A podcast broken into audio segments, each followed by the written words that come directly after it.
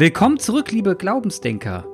Wir sind wieder mal hier, um über den Glauben zu denken. Nicht missionarisch, nicht evangelisierend, aber dafür freigeistig, selbstbestimmt und kritisch. Wie immer heiße ich Clemens Weins und ich habe auch wie immer meinen Freund dabei, Jan Aleph, den Priester aus Geldern. Hallo Jan, wie geht's dir? Hi Clemens. Es geht, äh, also wie fragst du mich jetzt, ob es, wie es mir geht? Ist deine Frage. Ja, wie geht's dir halt? Ähm, es geht Unzufrieden. mir. Ich bin froh, wenn der, wenn der Januar vorbei ist. Es ist so ein langer, dunkler Monat.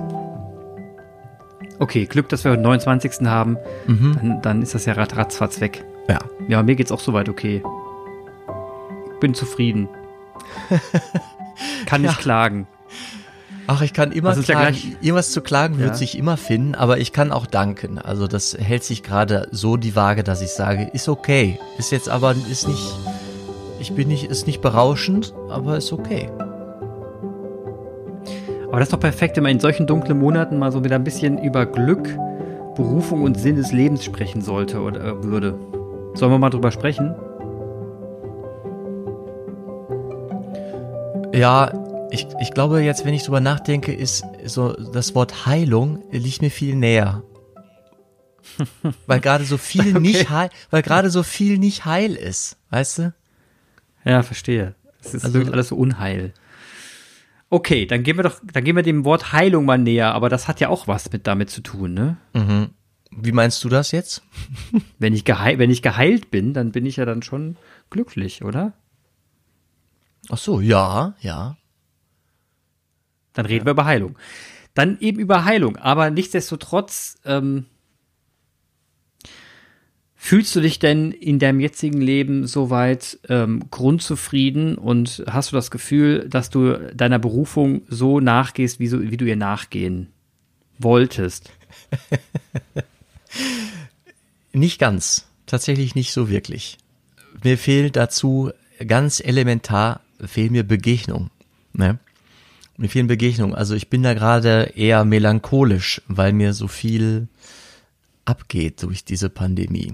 Also ein Beispiel, am letzten Sonntag hatte ich Predigtdienst und äh, verschiedene Messen und äh, sonntags mittags, äh, die zweite Messe am Morgen, ähm, da war eine Familie mit einem Baby und dieses Kind, das konnte gerade stehen. Also ich glaube noch nicht freihändig laufen, aber es guckte mich unverwandt an. Die saßen so im Seitenschiff und immer wenn ich auf die Messdiener wartete, drehte ich mich irgendwie zu diesem Seitenschiff und merkte, wie dieses Kind mich, ich meine, ich stehe dann da im Gewand, ne, und irgendwie ich war ein Fixpunkt für dieses Baby, äh, für diesen, für dieses Kind und es war ein Knaller. Also ich fühlte mich unverwandt angeschaut. Habe ich selten so. Also auf die Distanz, das waren mehrere Meter, fühlte ich mich klarer angeschaut als bei mancher Zoom-Konferenz, wo, äh, wenn man nicht in die Kamera guckt, ja man immer so knapp dran vorbeischaut. Ne? Und mhm, dieses Baby, ja. ich wusste, ich bin gerade voll im Fokus und das hat mich berührt. Und ähm, es war eine zweite Familie mit vier Kindern drin und von denen hörte man manchmal auch so Kinder ähm, Kulisse. Und das hat so gut getan, dass ich das am Ende erwähnt habe, zwischen äh, Schlussgebet und Segen, habe ich nochmal den Familie mit, den Familie mit den Kindern gedankt. Und äh, ich merkte, dass ich da emotional bei wurde und dachte, boah krass, Aleph, wie dünnhäutig ich, also ich selbst geworden bin. Also da fehlt mir gerade was. Dünnhäutig im negativen Sinne oder dünnhäutig im Sinne von, äh, du lässt gerade, solche, solche Dinge berühren dich gerade schon ganz stark, positiv? Ja, es ist nicht es ist in dem Moment ist es positiv, aber es verweist auf ein Defizit in meinem Alltag. Etwas, was mir, mhm. äh, was ich vermisse. Was mich, ja, ich bin da nicht heil. Da habe ich ein, ein Defizit gerade. Da fehlt mir was. Ich kann jetzt aber natürlich reflektieren, ich kann auf der Metaebene sagen, ja Mensch, Stoljan, da weißt du ja, was für dich wichtig ist und bist wieder auf der Spur. Ja, ich wusste das vorher auch. Jetzt bin ich eher im Negativbereich und denke, es wird hohe Zeit, dass ich mal wieder Jugendarbeit, äh, Kinderarbeit, lustvoll, keine Ahnung, ähm, im Sandkasten, im Kindergarten, nach einer Katechese Zeit verbringe und mit meinen Neffen und Nichten mich mal wieder tummle, ohne Sorgen zu haben, dass hinterher irgendeiner angesteckt ist. Ja. Ja, verstehe. Und aber das, das ist interessant, dieses, dieses Dünnhäutige, was du ansprichst, ne? Das, ja, da würde ich, also ich fühle mich witzigerweise gerade gar nicht so. Was mich komischerweise fasziniert, weil letztes Jahr, weiß ich, war ich gestresster. Und ich hat sich, mein Arbeitsalltag hat sich jetzt nicht grundlegend verändert, aber ich gehe gelassener mit Dingen um. Also ich bin grundzufriedener und habe witzigerweise eine dickere Haut bekommen. Jetzt bin ich da so, versuche ich die ganze Zeit zu ergründen, warum. Also du, du sagst, du bist genau das Gegenteil. Du hast eine dünnere Haut bekommen und dir fehlt da was und du fühlst dich nicht geheilt. Und äh, bei mir ist es so, ich habe eine dickere Haut bekommen, weil ich im, ähm, weil ich das Gefühl habe, ich habe mich schlicht und ergreifend mit der jetzigen Situation arrangiert. Ich habe sie akzeptiert bis ins Mark. Ich nehme es so hin. Das Leben ist gerade so, wie es ist. Ich sitze zu Hause seit Oktober. Mhm. Ja, sitze hier, in, sitz hier in meinen vier Wänden, gehe maximal einkaufen, hier und da mal spazieren, ich gehe auch joggen, alles gut, ne? Und das ist nun mal mein Leben jetzt gerade. Und dann versuche ich innerhalb dieser Strukturen nicht darüber zu jammern, was das soll, weil das, was der Sollwert wäre, weil der Sollwert ist immer geiler als der Istwert, wenn man mal streng drüber nachdenkt, aber sondern ich nehme den Ist-Wert und versuche in diesem Ist-Wert die schönsten Momente herauszukristallisieren. Was freut mich denn wirklich an diesem Tag? Und dann, ja, ist es, dann fragt man sich selber, ist es denn schlimm, dass ich jetzt drei, vier Tage hintereinander jeden Abend auf der Couch gefläzt habe? Ne? Kann man sich ja fragen. Und denke ich mir, nee, ist es nicht. Warum denn nicht? Naja, welche Alternativen hast du denn? Joggen gehen, habe ich schon gemacht. Putzen, erledigt. Wäsche, falte ich gerade.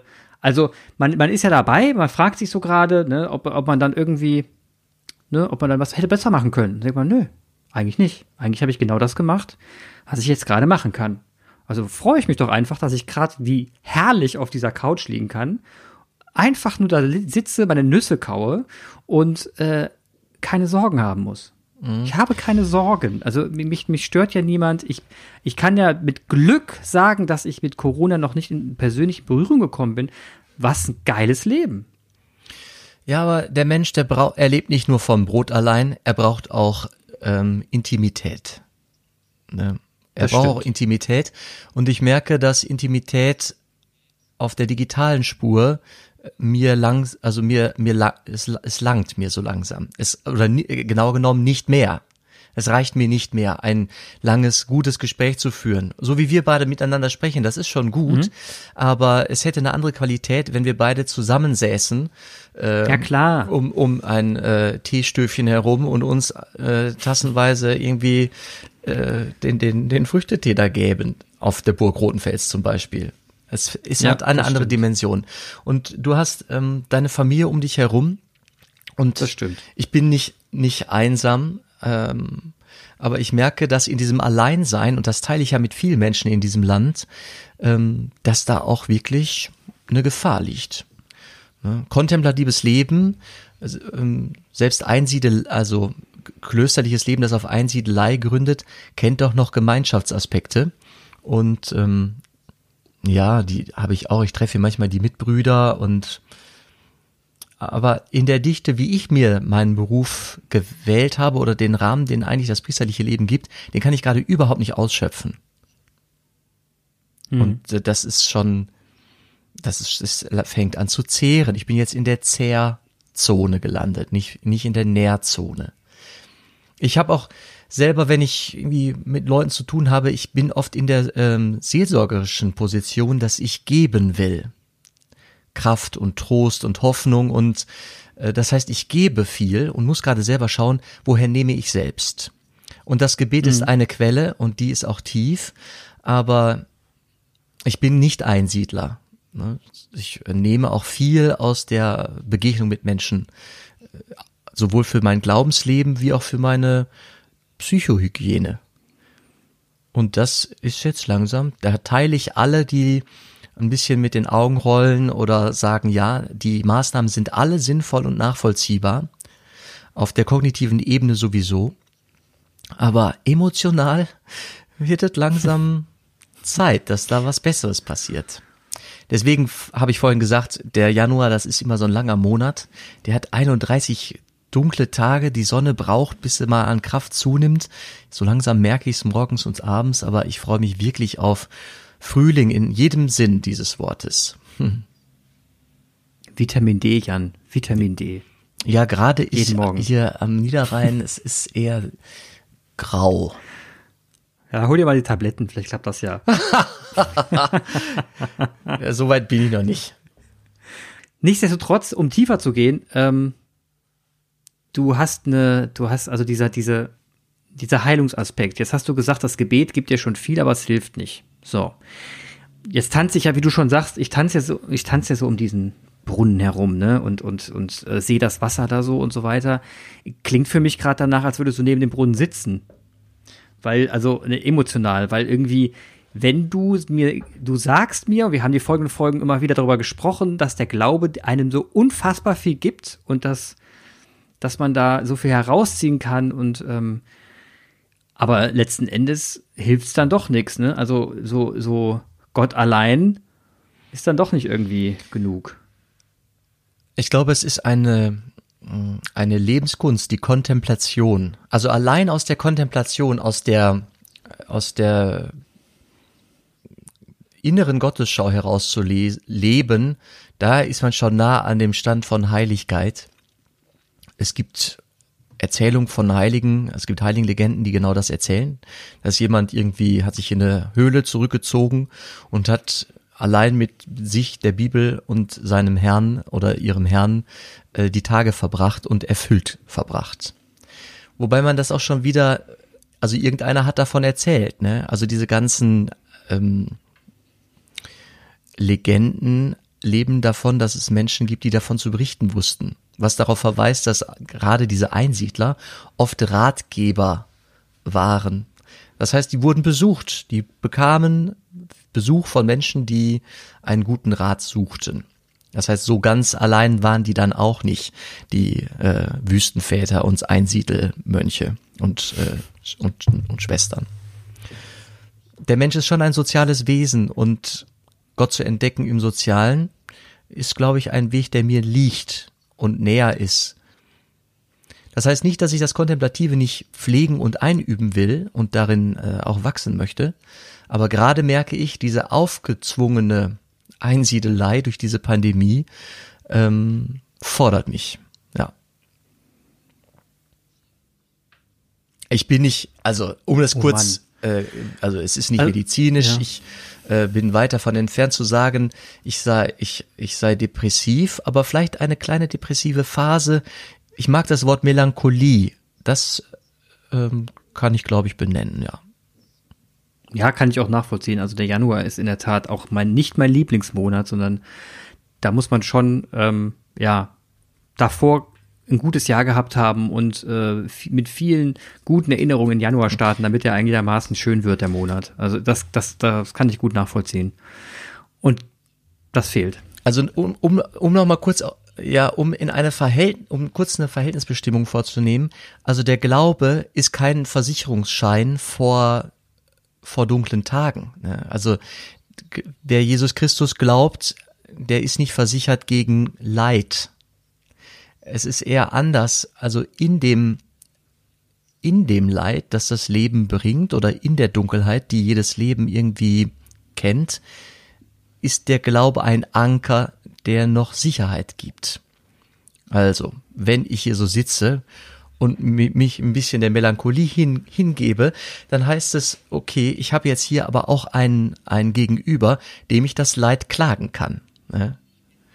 Also ich bin hier sehr im Gespräch über die Zustände der Pandemie, nicht nur meine, ich sehe auch viel Elend links und rechts und beklage mich darüber im Gebet und sage, es ist alles scheiße hier, bitteschön. Ich, ich, jetzt braucht's hier ähm, Sonne im Herzen und ein gutes Wort und eine gute Begegnung und ein, eine, ein Kraftmoment.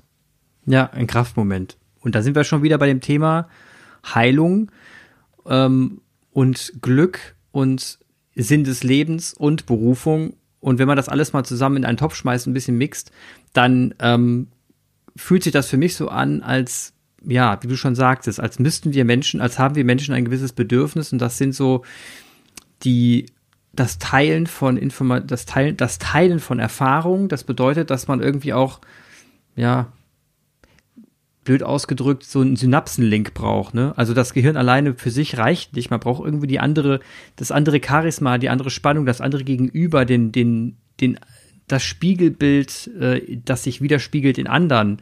Wenn man zum Beispiel jemanden Witz erzählt und man merkt, wie er lacht oder die Traurigkeit oder ein, ein schräger Blick, wenn man gerade Quatsch erzählt hat. So dieses, dieses Gefühl erfüllt einen ja dann doch mit, mit Sinn ne, im Leben. Also das ist ja so ein riesengroßer Heilfaktor und du hast schon recht. Also ich, ich bin ja jeden Tag mit meinen Kindern, meiner Frau, äh, Schwiegermutter und, und Eltern, ich habe ja schon Kontakt, ne? Und, und die kriege ich ja auch alles mit. Das heißt, diese, diese Reize werden bei mir erfüllt. Deswegen fühlt sich das ja auch sinnvoll an. Und ähm, es kompensiert so ein bisschen das, was mir ähm, fehlt.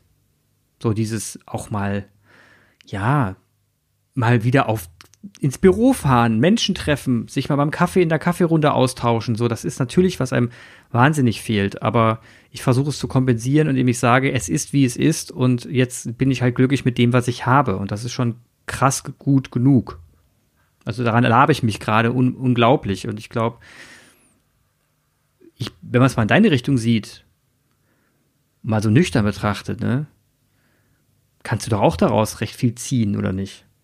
Ja, ja, im Vergleich bin ich einer der glücklichsten mhm. Menschen der Welt. Das Problem ist aber, ich kann das emotional nicht unbedingt einholen. Das ist, das ist auch Teil des Menschen. Warum nicht? Ne? Nach der Argumentationskette, die du gerade aufgemacht hast, müssten wir in Deutschland einen Glücksfaktor haben, der müsste, der dürfte exorbitant genau. sein, überirdisch. Weil alle Welt ist, also fast aller Welt geht es nicht so gut ähm, bezüglich Infrastruktur, Gesundheitswesen, äh, ökonomische Ressourcen, Bildungsressourcen etc. wie uns. Dennoch ist das ja nicht das, was wir gerade sehen, fühlen, wenn wir draußen sind, Menschen begegnen. Warum? So funktioniert ja, der Mensch nicht. Äh, warum nicht? Was, was, was, was hindert uns denn daran, mal das, den Moment, wie er ist, denn zu, zu sehen, so zu sehen, wie er ist und ihn auch dann anzuerkennen, wie er ist? Gut.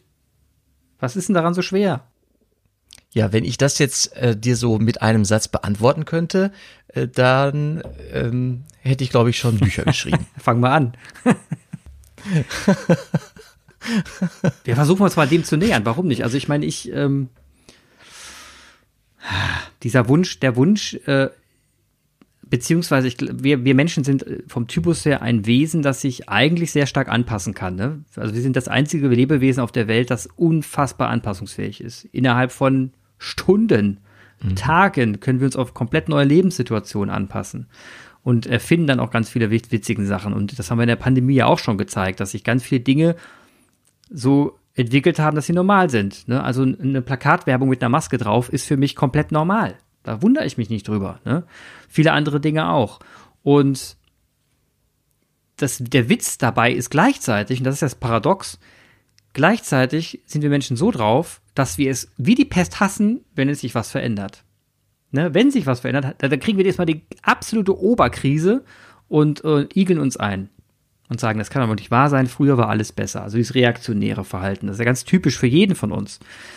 Und ich glaube, was, was uns hilft, um glücklicher zu werden, ist die innere, dieser innere Ekel davor, dass sich Dinge erneuern. Das ist ein Ekel, den kenne ich. Also ich kenne das sehr gut sogar. Wenn sich, wenn sich eine Lebenssituation bei mir verändert, spüre ich so eine Art Ekel und denke mir, ne, ich war doch gerade so, es war gerade so angenehm. Aber jetzt muss ich dieses Neue machen, es nervt mich gerade so. Und dann geht, geht man kurz in sich und sagt, jetzt stell dich mal nicht so dran. Außerdem kann auch gut werden und du wächst da dran und eigentlich, wenn man mal ganz nüchtern betrachtet, ist es schon eine coole Herausforderung. Also komm, machen wir hopp. Und diese Einstellung hat mich dazu gebracht, einer Veränderung gegenüber erstmal sehr unvoreingenommen gegenüberzutreten. Aber das war übrigens auch bei Corona so. Also ich habe instinktiv, das hast du ja mitbekommen, als das Ding losging, ein paar Tage später rief ich dich schon an und sagte dir, Jan, lass uns was machen, weil ich wusste, da gibt es jetzt keinen Ausweg. Ich muss jetzt irgendwas Neues angehen, weil es werden jetzt ganz viele Dinge hinten runterfallen, die ich nicht mehr machen kann. Also nehme ich die Projekte, die ich noch irgendwie in der Hinterhand habe und fange irgendwas an ist, fühlt sich sinnvoll an und lässt mich glücklich sein. Mhm. Du hattest den Vorteil, dass du im digitalen Raum, also dein, wir müssen jetzt irgendwas machen, das bezog sich ja auf Jan, die Kirche, auch Kirche wird digital, wir Genau. müssen jetzt da irgendwas machen. ne? Ja, während ich noch dabei war, zu überlegen, wie kann man unter den neuen Bedingungen äh, hier Kirche vor Ort überhaupt gestalten oder müssen wir jetzt hier das ewige Licht in den äh, neuen Tempeln auspusten, die wir hier so haben? Ja. Also wer, ne, das, du bist, du hast schon Heimat genommen in diesem digitalen Raum. Ich will's dir, ich will's mal so erklären. Es gibt ähm, oder beschreiben. Es gibt ein Modell, der das Komfortzone-Modell. Ja, ja. Kennst du Ja. das Komfortzone-Modell? Also drei konzentrische Reise im Inneren ist so die Komfortzone, da schließt sich die Lernzone an und ähm, darüber hinaus ragt dann die, die Panikzone. Und das Leben spielt sich äh, in allen drei Zonen irgendwie ab. Ja, äh, jeder kennt alles mal irgendwie und man versucht aber in der in der Komfortzone, äh, da ist es halt behaglich zu sein. Die Lernzone, das ist das, da spielt sich das Leben ab, von dem man erzählt. Die Herausforderungen, die man angeht oder die man erreicht hat. Äh, rückblickend, ich glaube, das habe ich schon mal erwähnt, am Ende des äh, Lebens auf dem Sterbebett erzählen mir Menschen oft von dem, was sie alles so gepackt haben. Also wo sie in der Lernzone bestanden haben. Oder wo, wo, wodurch dann die Komfortzone gewachsen ist. Ich merke jetzt, dass diese Corona-Pandemie eine einzige Lernzone ist und die Komfortzone sind Ja. noch so Inseln. Sind noch so Inseln, die ich aber sehr aktiv ähm, mir, mir bewusst werden lassen äh, muss. Als Oase. Ja, ja, ja. du? Ich verstehe schon, was du meinst. Du hast recht. Es ist, die digitale Welt ist natürlich eine Komfortzone bei mir. Das stimmt. Da, War es bei mir jetzt wirklich nicht. ja, also da ändert sich in meinem Leben in der Tat wenig. Das kann sehr gut sein. Da gebe ich dir recht. Aber zum Beispiel jetzt im September, ne, mich fragt Pfarrer Heiko, Heiko, liebe Grüße von hier aus, der bei uns auch schon in der, äh, in der Folge war, ob ich mit ihm diese Bergexerzitien mache im äh, September. Ich habe keine Ahnung, was da passieren wird. Hab sowas noch nie gemacht. Hab auch eigentlich ehrlich gesagt nie dran gedacht, das jetzt mal so in nächster Zeit zu machen. Wäre mir überhaupt nicht in den Sinn gekommen. Aber ich wurde gefragt, weil irgendwie noch Platz jetzt frei wurde und ich habe zugesagt. Ich habe keine Ahnung, was passiert. Ist definitiv nicht meine Komfortzone. Und trotzdem freue ich mich drauf. Weil ich mir denke, Hopf wird schon nicht so dramatisch werden. Was soll schon groß passieren? Ja, aber es ist sehr, also es ist zeitlich übersichtlich. Das ist, wird eine Woche sein. Ähm, Heiko se selbst geht mit. Du hast jemanden an der Hand, der dich, äh, der dich irgendwie begleitet, der auch sagt, komm Clemens, kann, kann nicht viel passieren, so wie ich mich ja auch darauf eingelassen habe, dass wir jetzt Podcast machen. Ich wusste, okay, mit Clemens äh, wird es, wird, ist jemand da, der das verantwortlich überblicken kann, der das verantworten kann. Der- Ich werde nicht Versteh schon, Ne? versteh schon. mit der Software alleine gelassen. Ja, okay, also das heißt, ich, ich- das heißt, ich habe schon verstanden, mein ganzer Zufriedenheitszustand liegt eigentlich daran, dass die Pandemie dafür gesorgt hat, dass wir uns mehr in den digitalen Raum bewegen und unsere Kontakte eigentlich jetzt nur noch über Screen pflegen, was für mich schon äh, jahrelang Normalität ist. Habe ich verstanden. Das heißt, für dich war das im Prinzip so ein, ein Tau Eintauchen in kaltes Wasser und du, das war für dich neues Terrain. Du hast eigentlich gedacht, verdammt, das fühlt sich überhaupt nicht warm an hier und irgendwie muss ich mich jetzt erstmal warm strampeln. Ja, das beschreibt es gut. Und ähm, rückblickend bin ich, bin ich dir dankbar, dass du mich hier schon in dieses Format gelockt hast. Und es hat auch sofort, also mit dazu geführt, dass ich äh, mich in der, Lern, in der Lernzone auch weiter getummelt habe im Digitalen.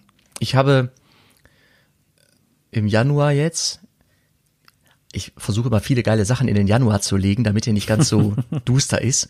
Und ich wäre, ich meine, wir hätten uns auf Burgotenfels gesehen und ich hätte anschließend eine Woche auf Norderney verbracht und hätte da ein Einkehrtage gegeben für ein Team von hauptamtlichen äh, Pädagogen und ähm, Verwaltungsmitarbeitern von einem Team im Oldenburger Münsterland. Das wäre für mich Challenge genug gewesen, weil ich Einkehrtage alleine äh, noch nicht gegeben, noch nicht verantwortet habe. So, und jetzt merkte ich über den Dezember letzten Jahres, dass das so ein Plan wird, der nicht halten wird. Also erst gab es das Beherbergungsverbot auf der Insel, gab es noch die Idee, dass ich in ein Bildungshaus fahre im äh, Niedersächsischen und die Teilnehmer wären dann so am Tag da reingependelt hätten aber zu Hause geschlafen. Auch das war dann nicht mehr möglich und ich hatte das Projekt für dieses Jahr traurig beerdigt schon und wurde dann von diesem Team gefragt, boah Jan, wir äh, arbeiten schon viel mit Online-Seminaren und wir können uns vorstellen, dass wir auch diese Einkehrtage, diese Glaubenswoche irgendwie digital durchführen. Kannst du dir das vorstellen? Clemens, ich habe mit mir gerungen und habe dann habe mich dann darauf eingelassen äh, und ich habe das auch deswegen gekonnt, weil wir ähm, mit diesem Format ja schon ein bisschen unterwegs gewesen sind. Wir haben also via Zoom und PowerPoint und äh, Mentimeter und was es da gibt, dann diese Woche gestaltet. Und ich bin am Ende sehr glücklich daraus gegangen. Es war mit Gewinn. Mhm. Ja. Hätte mir das jemand mal irgendwann erzählt, dass es so eine Einkehrsituation, dass ich die gestalten könnte für eine Gruppe, die sich nicht, die sich nur digital sieht und die jeweils zu Hause sitzen. Ja. Du kennst das, ne? Kleine Kinder drumherum, Familie, äh, ganz säkulare Fragen bis hin zu, was essen wir heute Abend. Und doch hat es geklappt, also mit viel innerem Aufbruch. Stark. Schon. Und letzten Endes, was, was lernt man daraus? Also, was lernt man daraus? Wenn man selber, wenn wir jetzt in dieser Pandemiezeit sind und uns unwohl zu Hause fühlen, was für, was für Wege haben wir eigentlich, trotzdem uns in einer Komfortzone zu bewegen und das Gefühl zu haben, ich, ich, ich kann damit jetzt gerade noch leben, ich kann damit umgehen. Natürlich immer mit der Hoffnung, dass es irgendwann aufhört, aber jetzt auch noch mal bis, ich schätze ja schon mal so bis April, Mai äh, ist das noch alles recht eingeschränkt und dann wird sich wahrscheinlich ein bisschen was öffnen.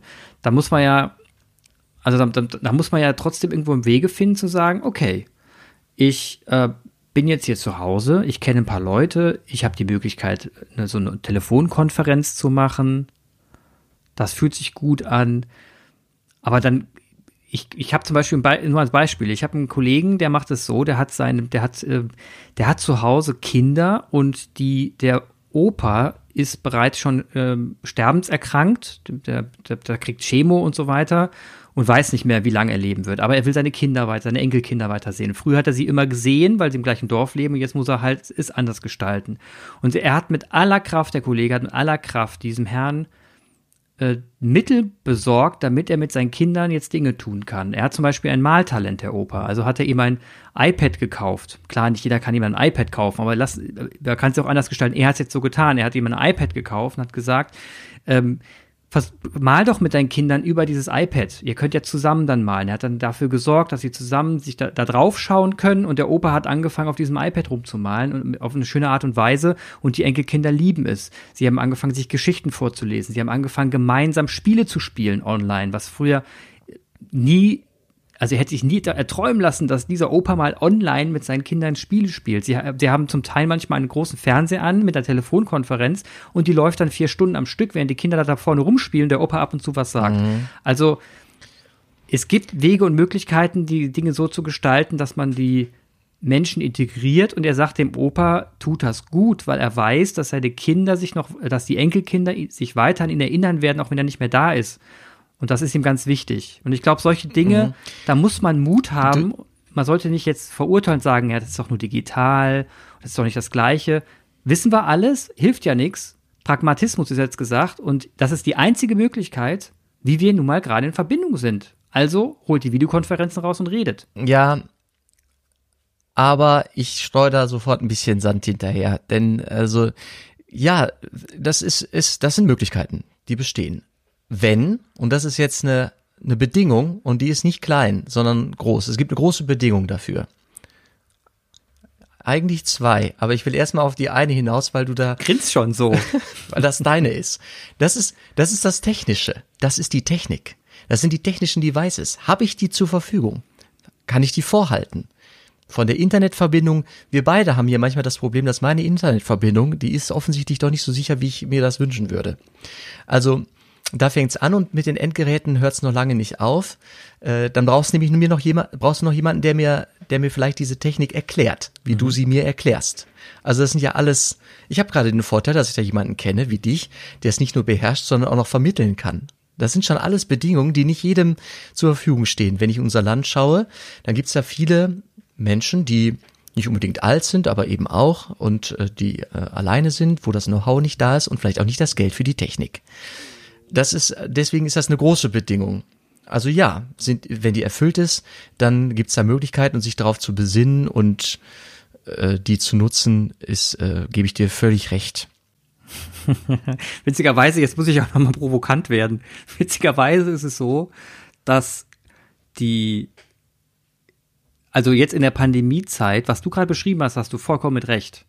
Und da ist das oberste Gebot, äh, Hilfe zur Selbsthilfe heißt in der Pandemiezeit den Leuten erklären, wie man mit technischen Tools umgeht, um zu reden. Das ist unser emotionales Leben-Elixier. Wenn wir nicht in der Lage sind, mhm. Technologie zu Hause aufzustellen, sind wir abgeschnitten und isoliert. Das ist dramatisch. Das ist ungefähr so, als wenn ich deine Tür zusperren würde und dir nicht erklären würde, wie man die Tür wieder aufsperrt. Das ist krass. Und wir brauchen hier Menschen, die Lebenshilfe geben. So, wo sind denn diese Menschen? Die sind, die gibt es im kirchlichen Raum zuhauf. Problem ist jetzt, und das ist so ein Punkt, ich könnte mich jetzt drüber ärgern, ich könnte auch einfach sagen, hat man nicht auf dem Schirm gehabt? Sagen wir mal so, man hat es nicht auf dem Schirm gehabt. Eigentlich, streng genommen, in der idealen Welt hätte man vor der Pandemiezeit das erkannt, also in der Pandemiezeit genau das erkannt und vielleicht im Mai damit gestartet und gesagt, Kirche, wir brauchen eine Digitaloffensive für die privaten Haushalte. Wir müssen jetzt jedem helfen, so schnell wie möglich online zu gehen, Online-Tools äh, zu installieren und in der Lage sein, sich mit der Familie zu vernetzen. Das wird nämlich eine harte Zeit. Das heißt, eigentlich hätte ich erwartet, müsste man erwarten, dass Mitglieder, Angestellte des kirchlichen institutionellen Apparats und der Diakonie und wer auch immer da unterwegs ist, zu den Haushalten rennen und erste Hilfe geben. Erste Hilfe ist das. Das meine ich jetzt vollkommen ernst. Das klingt trivial. Ist es nicht.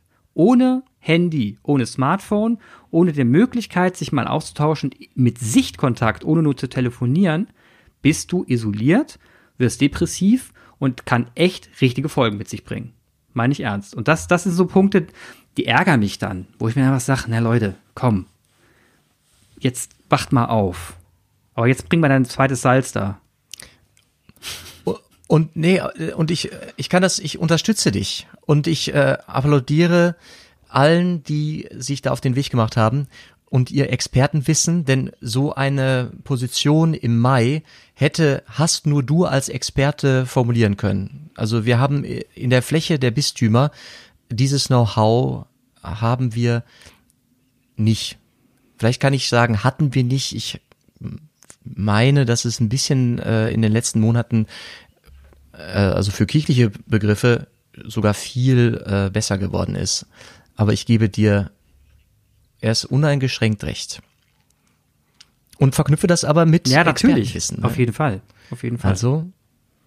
Und jetzt die zwei, der zweite. Ja. Und du sagst, du sagst ja folgendes, du, du hast gerade folgende Unterscheidung gemacht, die will ich wenigstens kommentieren. Ähm, in der Kirche wer, also du hattest ein, eingeführt und gesagt, ja, wer hat das? Wer kann das? Erste Hilfe, das können, das kann die Kirche und äh, es hätten kirchliche Mitarbeiter äh, hätten hätten da wirklich anfangen äh, sollen. Ja, ich lege sofort dazu und dir darf ich das sagen, weil du selber auch stark mhm. angefangen hast und äh, auch dabei bist. Du bist selber Kirche. Ne? Stimmt. Also alle Menschen, die Expertise haben, äh, sind eingeladen oder gefordert gewesen zu sagen, Leute, wir müssen jetzt die Menschen ähm, digitalisieren und äh, er, ermächtigen, befähigen, äh, Teilhabe zu, zu leben in, in der, im digitalen Raum, weil sie sonst vereinsamen könnten in dieser Pandemie.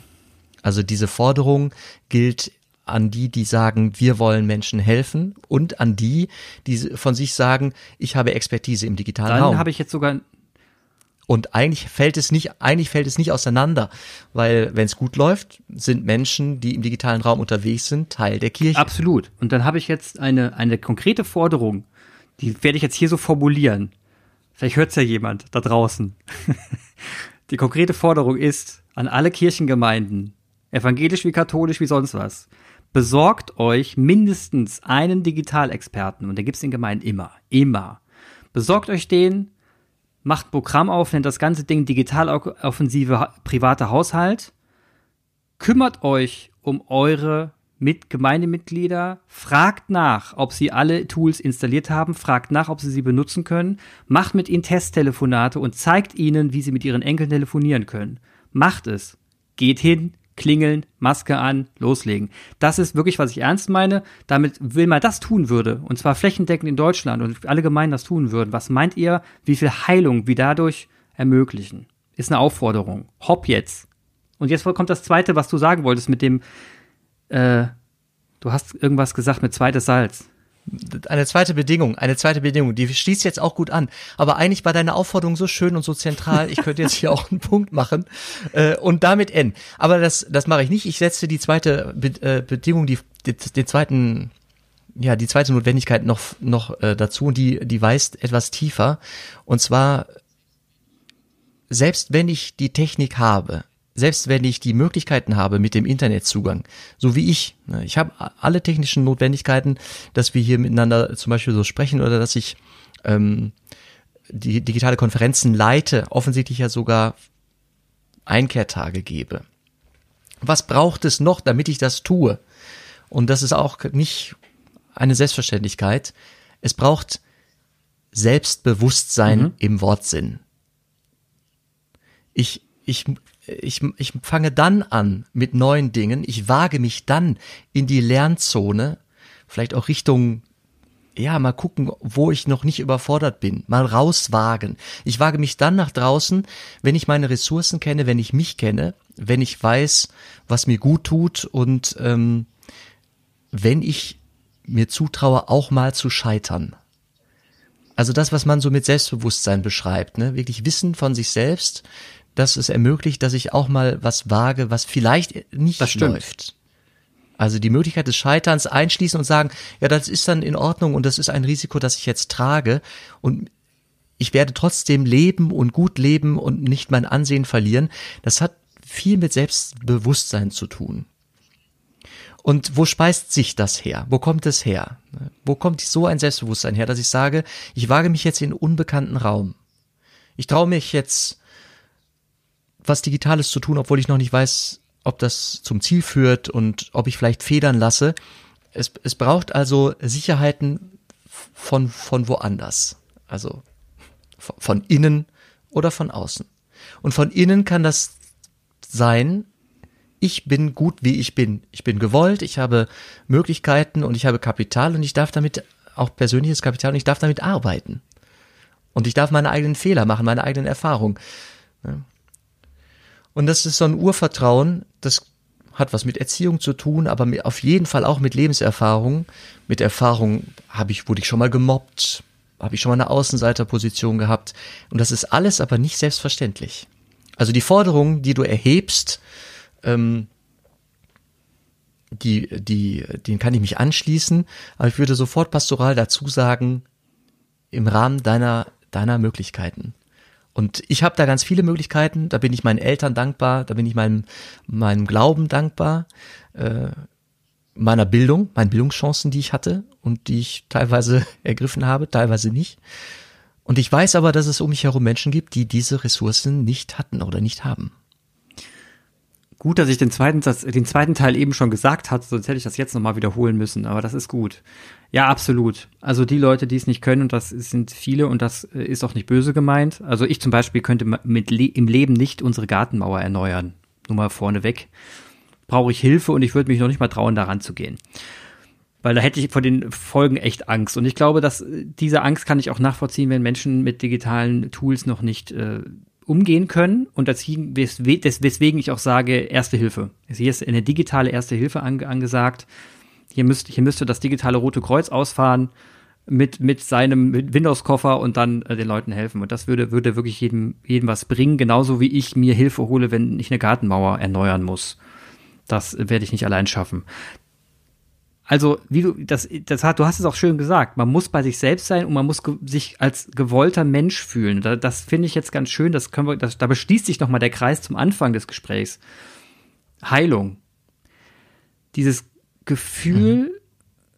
dass man gewollt ist obwohl man eine vielleicht etwas furchtbarere Vergangenheit hatte und in der Vergangenheit viele schlimme Dinge erlebt hat und somit sein Selbstbewusstsein noch mal aufbauen muss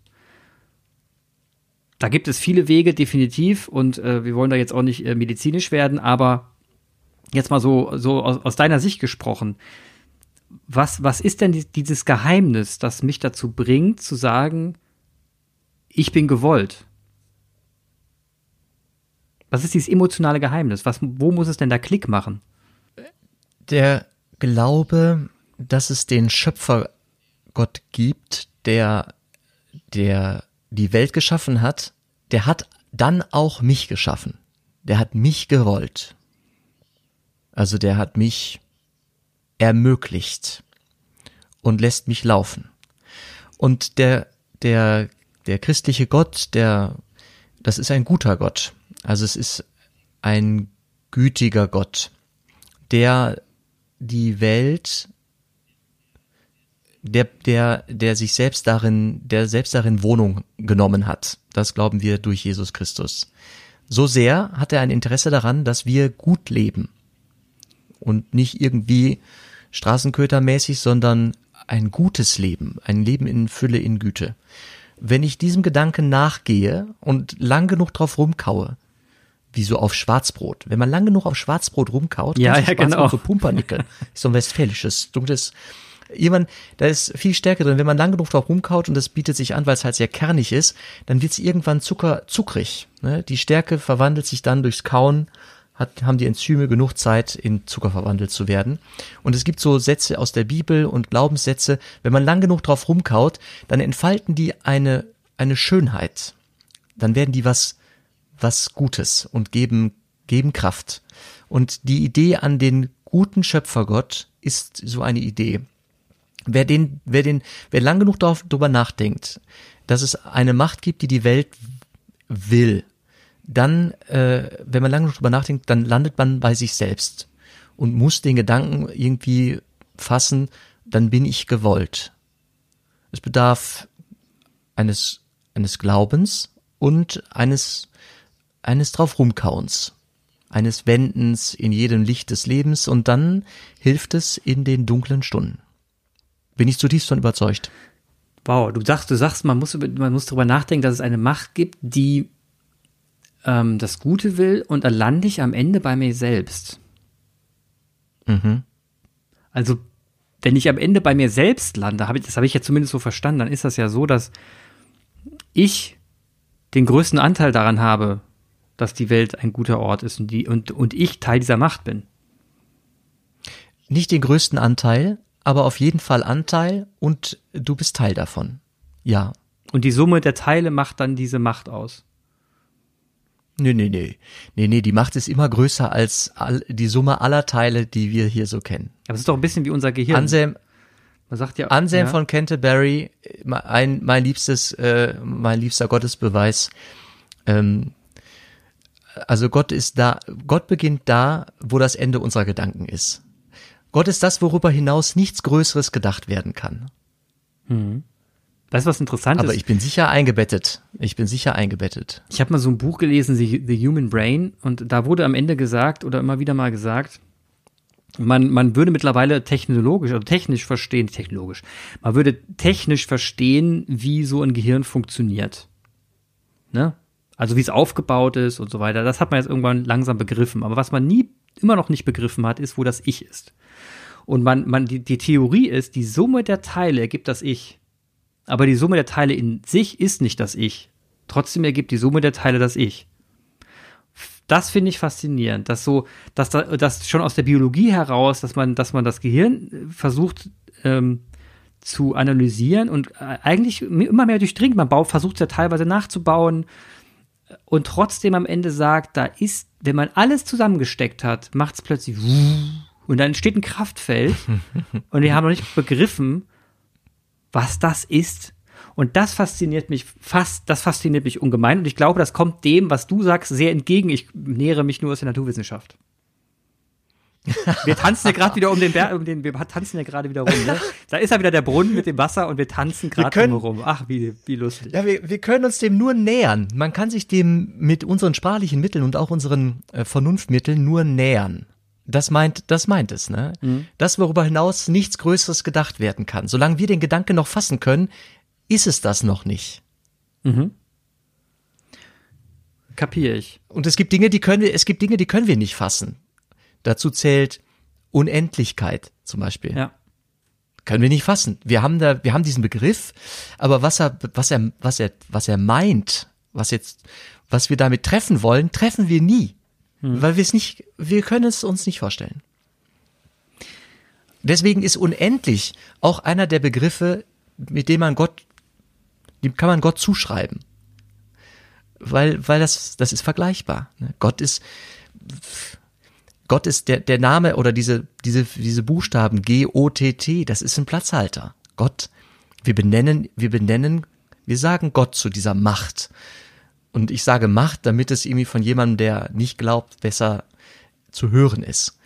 Ich kann es gut Gott nennen, diese Kraft, diese Allmacht, aber wir suchen nur nach, nach Möglichkeiten, es zu benennen. Es ist eigentlich nicht zu fassen.